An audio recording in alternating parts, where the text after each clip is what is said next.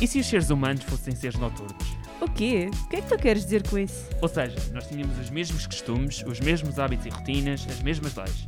Só que o que nós costumávamos fazer de dia passávamos a fazer de noite e vice-versa. Isso não é estranho? Parece impossível. Por isso é que tem piada pensar sobre o assunto. Imagina, sabes que muitos adolescentes fogem de casa para ir para a discoteca às altas da noite, porque pronto, é quando a festa está mais alta. Mas imagina que tens, neste caso, sair de casa ao meio-dia, porque é quando está a festa a bombar. Ah, já estou a perceber o que é que tu queres dizer. E então, imagina aquelas limpezas matinais chatas que fazem no sábado. Imagina se irem às 10 da noite. Ao menos o tempo ia estar de acordo com o meu estado de espírito. Imagina que a missa do galo fosse ao meio-dia. Já imaginaste chegares a casa depois da missa e abrires os presentes, sei lá, às 3 da tarde?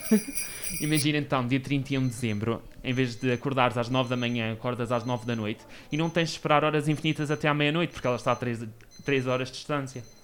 Bem visto. E os horários de inverno, como é que seriam? Olha, em vez das pessoas reclamarem que às 6 da tarde está muito cedo para escurecer, começavam a reclamar que às 7 da manhã estava muito cedo para clarear. E animais de estimação? Quais achas que teríamos? Talvez uma coruja? Já imaginaste teres uma coruja de estimação? Pelo menos elas ficarem acordadas durante a noite.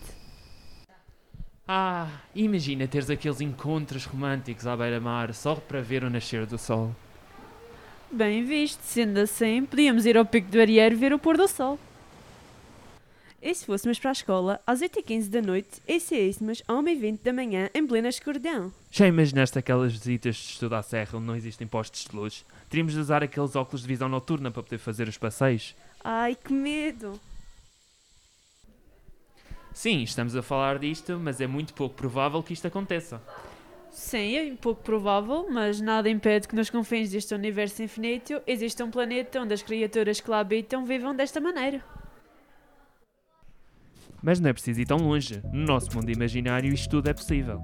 Só sei que no mundo real o nosso relógio biológico andaria às avessas. É como se tudo ficasse de pernas para o ar.